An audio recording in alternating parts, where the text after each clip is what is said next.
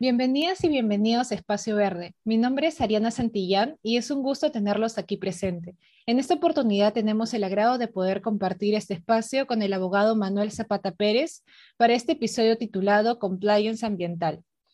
Manuel Zapata es abogado especialista en justicia ambiental y medio ambiente, cuenta con estudios concluidos de maestría en gestión ambiental y sostenibilidad y con estudios en criminalidad corporativa por la Universidad Salamanca, España. Ha formado parte del equipo de la Procuraduría Pública especializada en delitos ambientales en la presidencia del Consejo Directivo de la OEFA y actualmente forma parte de la Unidad Funcional de Delitos Ambientales unida del Ministerio del Ambiente y del proyecto Prevenir de USAID. Es autor de diversos artículos y conferencista en la materia. Muchas gracias, abogado Zapata, por acompañarnos en nuestro nuevo episodio de Espacio Verde. Buenas noches, gracias a ustedes por la invitación. Aprovecho para felicitar eh, eh, a Edera por, por liderar ese espacio eh, y por dar la oportunidad de que a, través de distintas plataformas se pueda tocar temas de este tipo, ambientales, desde, desde varias ramas, de varios frentes. Muchas gracias nuevamente. Esta entrevista tiene como propósito entender qué es el compliance ambiental, su rol como mecanismo preventivo de los delitos ambientales y su incidencia en el buen gobierno corporativo. Así que para empezar, ¿nos podría decir, abogado Manuel, en qué consiste el compliance ambiental? A ver, antes de, indicar en qué consiste el compliance ambiental, eh, primero veamos qué es el compliance, de, manera, eh, de manera general. Y no es otra cosa que eh, compliance en su traducción es un programa de cumplimiento o un modelo de prevención de delitos como lo utiliza la norma peruana, la 3424, que es la ley de responsabilidad administrativa, entre comillas, de las personas jurídicas. Entonces, es eso, ¿no? es un programa de cumplimiento o un modelo de prevención de delitos. ¿no? Y principalmente el compliance es un sistema de autorregulación ¿no? voluntario eh, eh, que busca garantizar el cumplimiento normativo, donde las empresas implementan políticas, implementan procedimientos, mecanismos, con la finalidad de prevenir y o reducir, eh, una vez identificados los riesgos, propios de sus actividades. Entonces se dice también que el compliance es un traje hecho a la medida, porque no puede haber eh, eh, programas, programas de cumplimientos normativos eh, en masa. Es decir, imaginémonos dos empresas con rubro distintos, dos grandes empresas transnacionales, a ver, la Coca-Cola y una empresa Rex de ladrillos, para irnos de extremo a extremo. Entonces, el programa de cumplimiento de Coca-Cola Company no va a ser igual al programa de una empresa de ladrillos, porque ambos tienen naturaleza distintas, tienen actividades distintas y consecuentemente tienen riesgos distintos también. Entonces, eh, principalmente, fundamentalmente, es la autorregulación de la empresa y va más allá del cumplimiento de la ley, porque todos los ciudadanos tenemos la obligación de cumplir la ley. Lo que se quiere con, el compliance es esta especie de proactividad por parte de la organización empresarial para poder identificar determinados riesgos producto de sus actividades naturales de la empresa. Ahora, si me permites ahondar un poquito más, eh, eh, ya hablando del, del, compliance ambiental como tal, entonces vamos a la identificación de riesgos ambientales. No, es lo mismo hablar de eh, una empresa del subsector de hidrocarburos que una empresa vinculada a temas mineros o que una empresa vinculada a residuos sólidos. Entonces, tienen de naturaleza distinta y en función a sus actividades son las identificación de riesgos.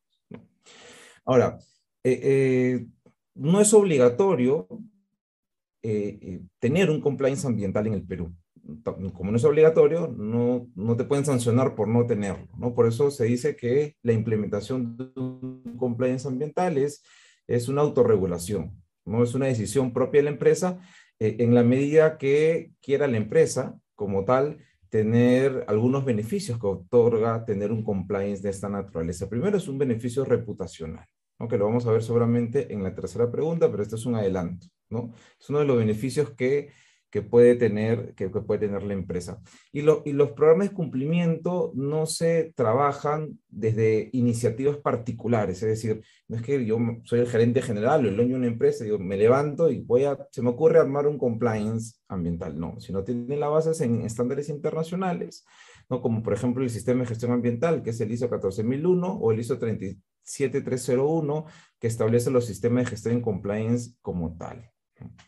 Entonces, y todas estas iniciativas de buen gobierno corporativo tienen que necesariamente enmarcarse dentro de una política de prevención de delitos, una, política de prevención de riesgos, una política de identificación a través de matrices de riesgo de las actividades que se desempeñan.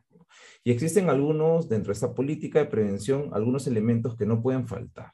Por ejemplo, toda empresa que se dedique a, eh, que tenga vínculos eh, eh, con temas de recursos naturales o temas de componentes ambientales, necesariamente tendrá que tener el compromiso de la alta dirección.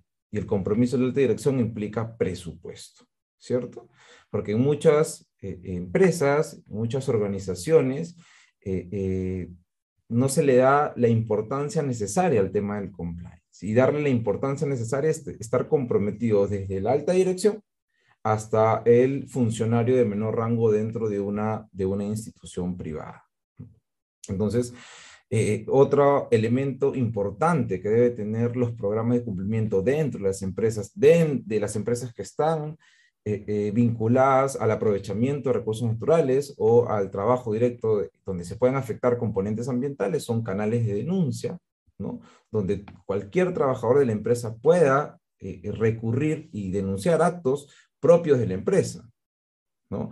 Eh, y tener consecuente también, consecuentemente también un oficial de cumplimiento, ¿no? Un oficial de cumplimiento que puede estar eh, eh, inmerso dentro del área legal de la empresa, dentro del lado de auditoría de la empresa, o tener un espacio propio, autónomo, que tiene que ver con temas de, de cumplimientos normativos.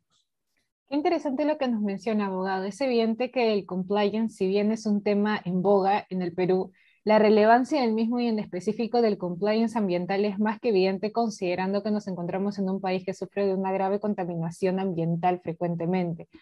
Bueno, a raíz de ello se puede decir que existe una relación directa entre el desarrollo sostenible y el compromiso que tienen las empresas con el respeto del medio ambiente.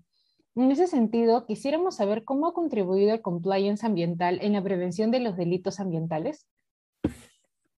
Eh, aquí entramos en otra fase del compliance, si se quiere decir, ya no hablamos del compliance ambiental propiamente dicho, que tiene que ver con, que está vinculado eh, eh, naturalmente al marco normativo nacional, es decir, hablamos de compliance ambiental y hablamos también del sistema de gestión ambiental, hablamos del sistema de fiscalización ambiental, hablamos del sistema de evaluación de impacto ambiental.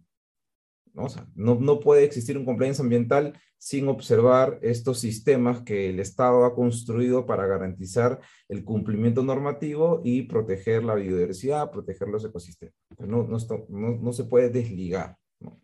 Pero cuando hablamos ya de, de la prevención de delitos ambientales propiamente dicho, ya hablamos no de compliance ambiental, sino de un criminal compliance, que es un compliance penal, ¿cierto? Y que está íntimamente vinculado al título 13 del Código Penal, que son los delitos ambientales. El título 13 del Código Penal tiene tres capítulos. El primer capítulo dedicado a los temas de contaminación del ambiente, donde se encuentra el delito de contaminación ambiental, el delito que a propósito de, la desastre ambiental ocurría en Ventanilla, por ejemplo, eh, se puso en boga, se puso este, eh, eh, lamentablemente de moda por ese incidente, donde hay evidentemente no solamente una infracción, sino también un delito que puede marcarse dentro del delito, del, del delito tipificado en el artículo 304.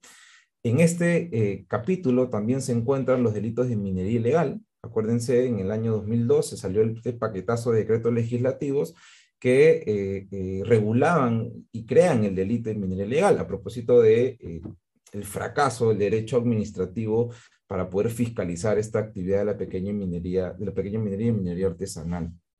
¿no? Eh, eh, encontramos dentro del primer capítulo, el título 13, también un delito que es interesantísimo y que lamentablemente no se le da la importancia necesaria y consecuentemente no hay demasiado desarrollo, que es el delito eh, vinculado a residuos sólidos, incumplimiento relativo a las normas de manejo de residuos sólidos donde se puede eh, eh, sancionar, se puede procesar y sancionar a, alcaldes, a funcionarios públicos por la disposición inadecuada de residuos sólidos. El segundo capítulo del título 3 está vinculado al aprovechamiento de recursos naturales. Y aquí es donde viene ya un poquito las cosas un poco más complejas, porque si bien se asocia a las empresas mineras, a las empresas de hidrocarburos, a las empresas eléctricas con compliance ambiental, porque tienen vinculación directa con componentes ambientales, aire, agua y suelo.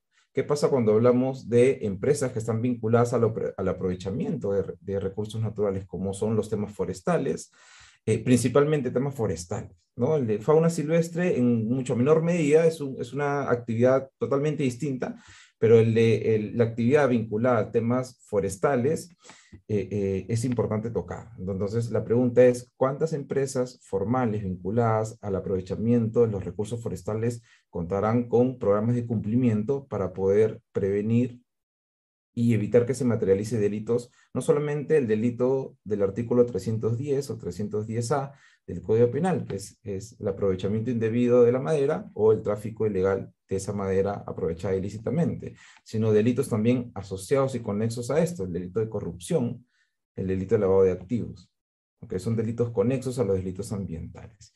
Y un tercer capítulo del título 13 del Código Penal, que es la responsabilidad funcional. ¿no? Este es uno de los delitos tampoco tiene tanto desarrollo, pero que están vinculados directamente a las personas jurídicas. Existe un delito de responsabilidad del representante de las personas jurídicas. Entonces, ya, ya aquí hablamos de eh, eh, eh, un compliance que tiene, un criminal compliance que tiene que atender varias cositas, ¿no? Primero, la prevención de los delitos del título 13, porque además de prevenir o la posibilidad de prevenir esos delitos pueden tener beneficios dentro del proceso penal, ¿no? La ley 3424 otorga eximentes y también no eximentes de responsabilidad penal en la medida que cuente con programas de cumplimiento. ¿no?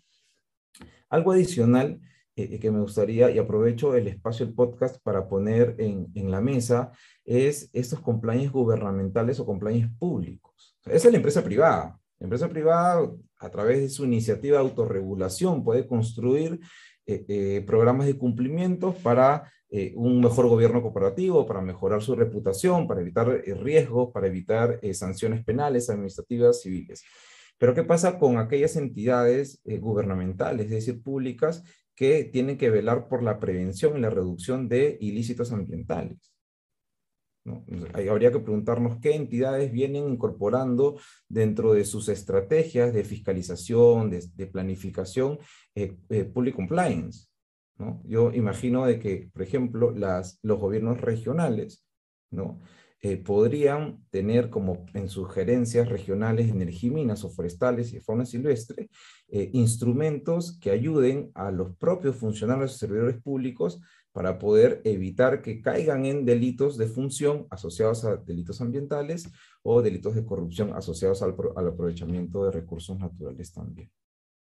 Y tiene mucha razón lo que menciona. Bueno, se encuentra vinculado fundamentalmente a fomentar que una persona jurídica o una empresa desarrolle medidas y estrategias para prevenir delitos ambientales y que con ello se pueda favorecer al cuidado del medio ambiente y el desarrollo sostenible y a su vez también, como menciona, existen beneficios para aquellas empresas como los eximentes, ¿no?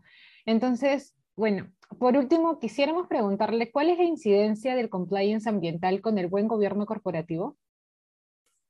Eh, lo dije al inicio, ¿no? Yo, yo creo que, a ver, y esto ha ido evolucionando, ¿no? Primero, quizá los programas de cumplimientos eh, tuvieron esa concepción de que en la medida que tenga un programa de cumplimiento, voy a, eh, la credibilidad de mi empresa va a crecer, mi marca se va a potenciar, se va a ver favorecida. Entonces, pero ya, ya el tener un, un programa de cumplimiento ha superado esa visión, ¿no? Entonces, está muy bien este, tener un programa de cumplimiento para fortalecer corporativamente la marca, para tener consecuentemente mayor rentabilidad, mayores ventas, mayores ganancias, ¿no? Pero ahora también el, el, tener un programa de cumplimiento eh, da beneficios de distintas maneras, ¿no? Genera una cultura de cumplimiento en la organización, identifica y previene riesgos concretamente, puede haber no solamente identificación de riesgos, sino a través de la construcción o la elaboración de un programa de cumplimiento, puedes tú determinar los roles y funciones de cada, eh, eh, de cada funcionario de esa empresa.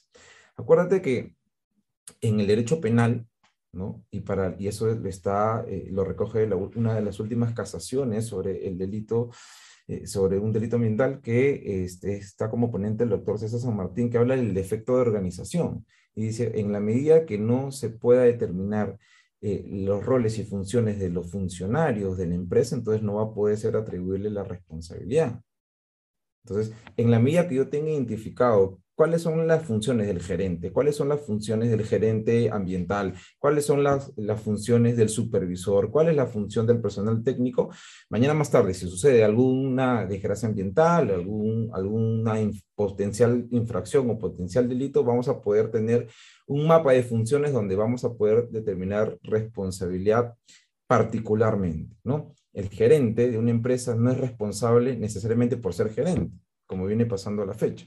A la fecha, las fiscalías eh, eh, eh, denuncian, abren investigación al gerente de una empresa y el gerente dice, pues yo no controlo, yo no controlo la máquina, yo no soy su supervisor directo, pero sin embargo, este, al no tener un buen mapa de no solamente de procesos, sino también de funciones dentro de la organización, lamentablemente el gerente de una empresa se ve inmerso en una investigación que incluso puede llegar a un juicio oral, que incluso puede llegar a una sentencia y puede sepultar no solamente su carrera profesional, sino también consecuentemente impactar a la reputación de la empresa. Eh, eh, a ver, se identifican de manera clara y precisa los órganos de la empresa, como ya lo manifesté, los roles y funciones, y, en definitiva, ya para cerrar la respuesta, eh, debiera ser un buen, un buen aliciente para el gobierno corporativo, ¿no? Yo no, yo, no, no, veo de que una empresa, sobre todo una, una empresa compleja, grande, que tenga funciones en el Perú y fuera del Perú, no cuente con un programa de cumplimiento ambiental. Resulta muy interesante lo que menciona abogado Zapata, lo importante que es la reputación de las empresas y tener en claro cuáles son las funciones específicas de los funcionarios para poder determinar correctamente cuáles son las responsabilidades.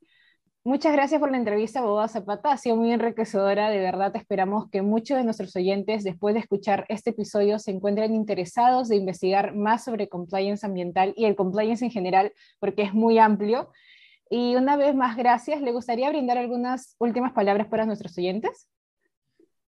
Bueno, algo rapidito nada más. Eh, eh, yo diría que con, con, el compliance todos ganan, ¿no? Gana la empresa, gana la sociedad y, se pueden lograr los objetivos comunes, ¿no? Eh, eso por un lado.